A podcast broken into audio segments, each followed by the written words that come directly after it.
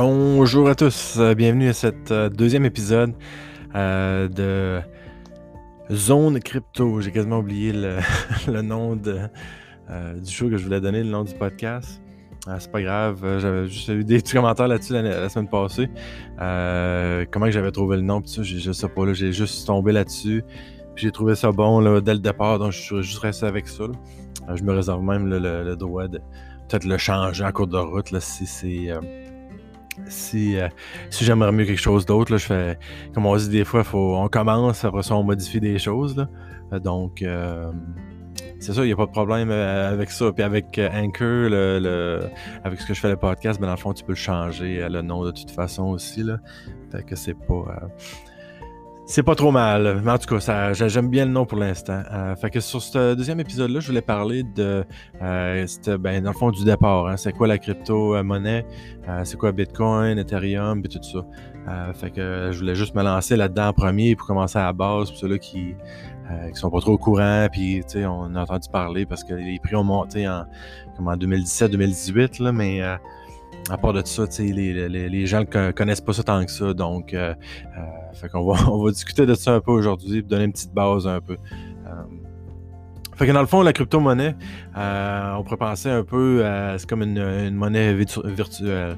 Fait que, on appelle ça une blockchain, technologie de blocs qui sont en, ligne sur Internet. Fait qu'on pourrait en parler d'une certaine d'une monnaie virtuelle. Fait qu'on peut parler, on peut commencer avec ça.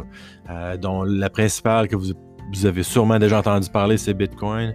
Euh, et puis ça, ben dans le fond, je vais vous donner une petite définition ici que j'avais trouvée. Euh, une monnaie virtuelle créée sur la base euh, d'un document de travail publié en 2008 et dans l'indifférence générale par Satoshi Nakamoto. Un pseudonyme, pseudonyme derrière lequel se cache un ou des individus jamais identifiés jusqu'à là. Fait que comme ça le dit, euh, Satoshi Nakamoto, mais on ne sait pas vraiment d'où il vient. Il peut être un Américain, il peut être un Japonais, euh, tout ça. Donc, c'est là que ça avait commencé. Puis, euh, ça marche tout le temps comme ça dans les, cryptos. On appelle un, document de travail ou le white paper, dans le fond.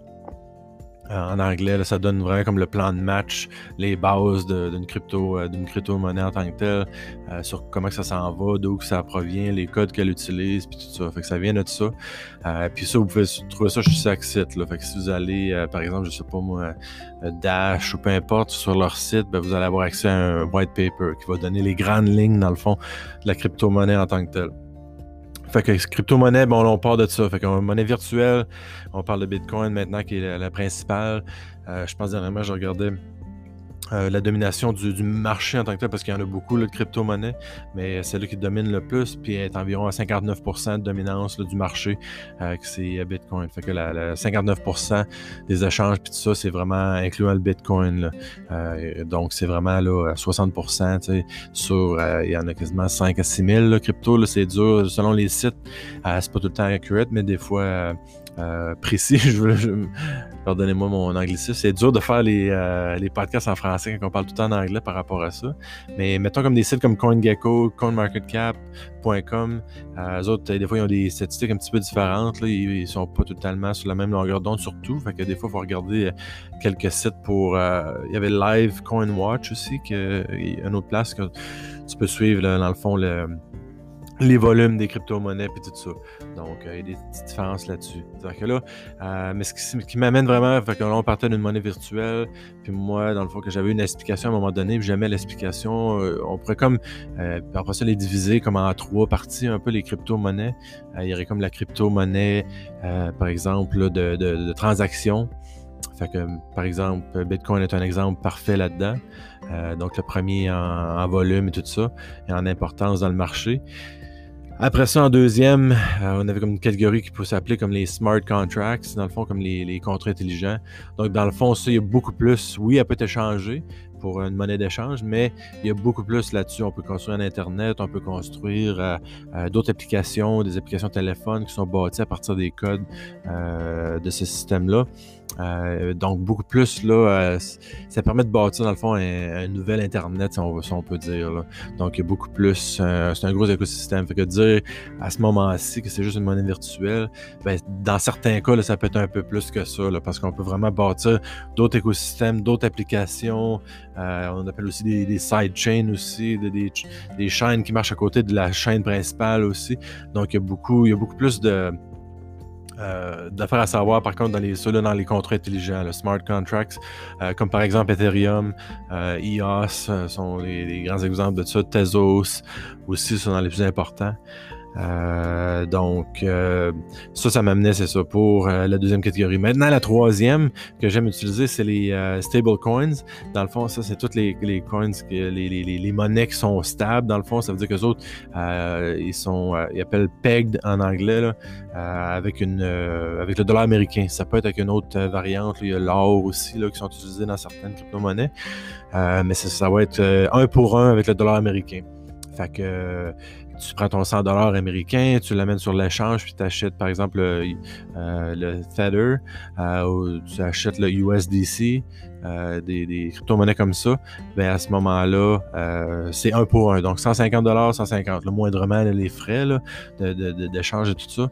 Mais sinon, c'est un pour un. Là, fait que, euh, fait que c'est souvent utilisé pour les échanges puis tout ça.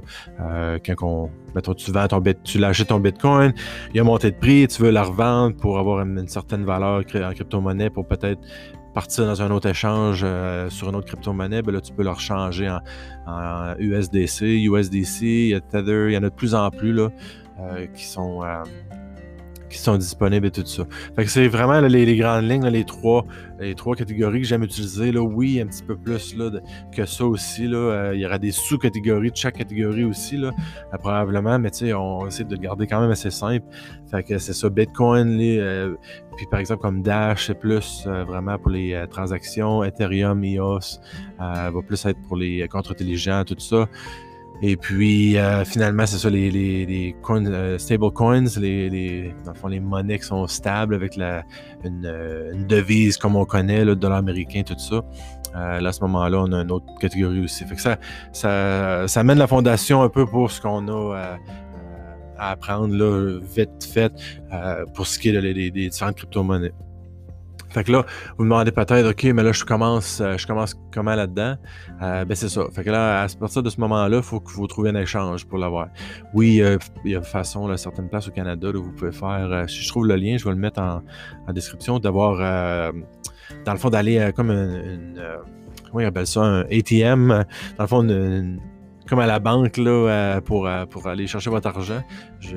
un guichet, c'est ça. Bon, j'ai oublié les mots en, français. Fait qu'un guichet, vous pouvez.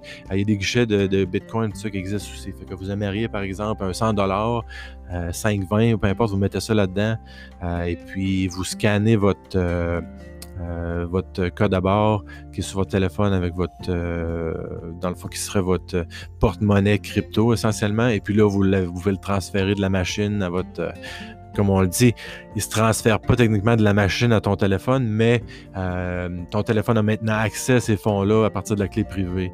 Fait que là, je lance des termes un petit peu compliqués, là, mais on va, on, va regarder avec ça un petit peu pour une autre émission, euh, mais je voulais juste dire que, par exemple, pour vous commencer euh, au Canada, ben, regardez, mettons, comme des sites comme euh, ShakePay, CoinSquare, je les mettrai en description. Là, ça, c'est vraiment les, échanges qui vous permettent de, de, soit associer votre compte bancaire, soit d'acheter en transférant d'autres cryptos, euh, soit en utilisant votre carte de crédit, d'acquérir les crypto-monnaies qui vont être euh, sur ce service-là en tant que tel, sur l'échange. Mais encore une fois, là, là j'en parlerai pas tout de suite, mais les crypto-monnaies, euh, je veux dire, les échanges et les porte-monnaies, c'est pas la même chose. Fait que ça, on va garder ça. la première étape, c'est ça, ça va être de, de, vous trouver un service.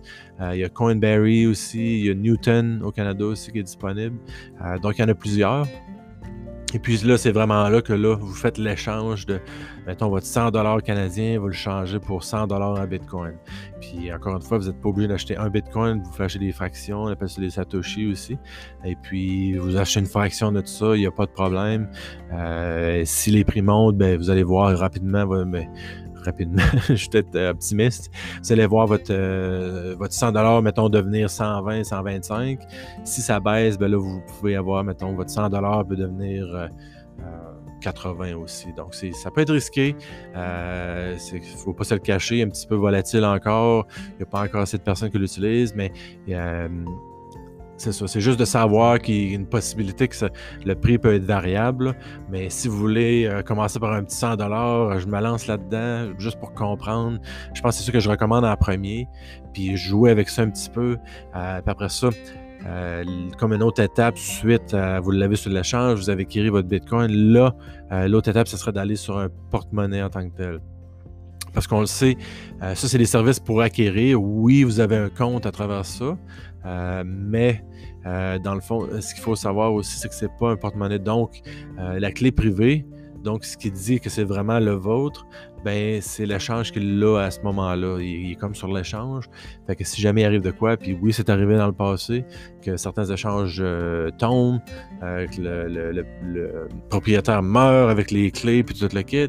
par exemple, comme c'était quoi le nom de si ça me revient en idée, je vais le, dire. Euh, mais ça peut arriver, ça. Cryptopia, ça avait arrivé en Nouvelle-Zélande, euh, tout ça. Donc, c'est des choses qui peuvent arriver. Donc, vous voulez l'envoyer le plus tôt possible sur un, euh, un porte-monnaie, dans le fond, qui est sur votre téléphone. Fait que je mettrai des exemples aussi en description là, de, certains comme Exodus, Garda. ça peut être des bons là, qui, qui, ont plusieurs crypto-monnaies dessus. Là. Euh, qui peuvent être bons à utiliser. Puis à ce moment-là, vous, au moins, vous l'ayez avec votre clé privée sur votre, euh, sur votre euh, téléphone et tout ça. Euh, fait que la prochaine émission, ce que je vais parler, je vais parler justement de ces porte-monnaies-là. Je vais parler, dans le fond, porte-monnaie, différence. Il y en a sur papier, il y en a sur téléphone, sur ordinateur. Puis c'est quoi la différence? Il y en a des, on appelle ça cold wallet, dans les, porte-monnaies froids, dans le fond. Ça veut dire que c'est carrément, votre clé privée est carrément sur une petite machine à part d'Internet. Donc, je parlerai de ça la prochaine fois. Donc, ce qu'il faut comprendre pour ici, c'est juste une petite base, c'est crypto-monnaie. Euh, sur quoi que c'était, les trois catégories. Là, maintenant, euh, si vous voulez intéressé, bon, je vais me lancer là-dedans, je vais mettre un petit 100 juste pour voir, puis jouer avec ça, euh, voir comment que ça marche au début. Tu sais, je dis jouer, tu sais, c'est pas nécessairement jouer, mais peut-être votre premier 100, ben, à ce moment-là, c'est le temps de faire des erreurs, tu sais, envoyer ça à une adresse, utiliser un, euh, un, porte-monnaie, l'envoyer de un à l'autre, c'est ça que je parle. s'il arrive de quoi, ben, au moins vous apprenez les bases avec votre 100 et tout ça. Là, ça peut être 50 aussi. Là. Fait que c'était juste ça pour cette émission-là. On va se lancer dans les, euh, dans les porte-monnaies la prochaine émission. J'avais pas vraiment d'idée, mais comme euh, le, fil de mes pensées euh, se sont alignés d'une bonne façon, fait qu'on va parler des porte-monnaies sur le prochain épisode. Puis vous donner comme des idées, comment maintenir ça. Puis puis espérons qu'en tout cas, si vous avez des questions, euh, n'hésitez pas à poser des questions. On va essayer de progresser ensemble. Fait que euh, pas de problème là-dessus. Encore une fois, j'espère que vous avez aimé ça. J'espère que ça apporte un petit peu de, nouvelles connaissances à, votre acquis. Euh, on va essayer de rendre ça pour pas que vous ayez peur de, l'utiliser. Fait que je vous remercie beaucoup. Partagez ça avec vos amis, puis vos parents, tout ça. On va, on va vous trouver quelque chose qui, qui, est assez simple à utiliser, puis que vous pouvez quand même avoir du fun, puis partager ça avec d'autres gens. Fait que Merci pour euh, avoir écouté, puis on se reparle la prochaine fois. Bye bye.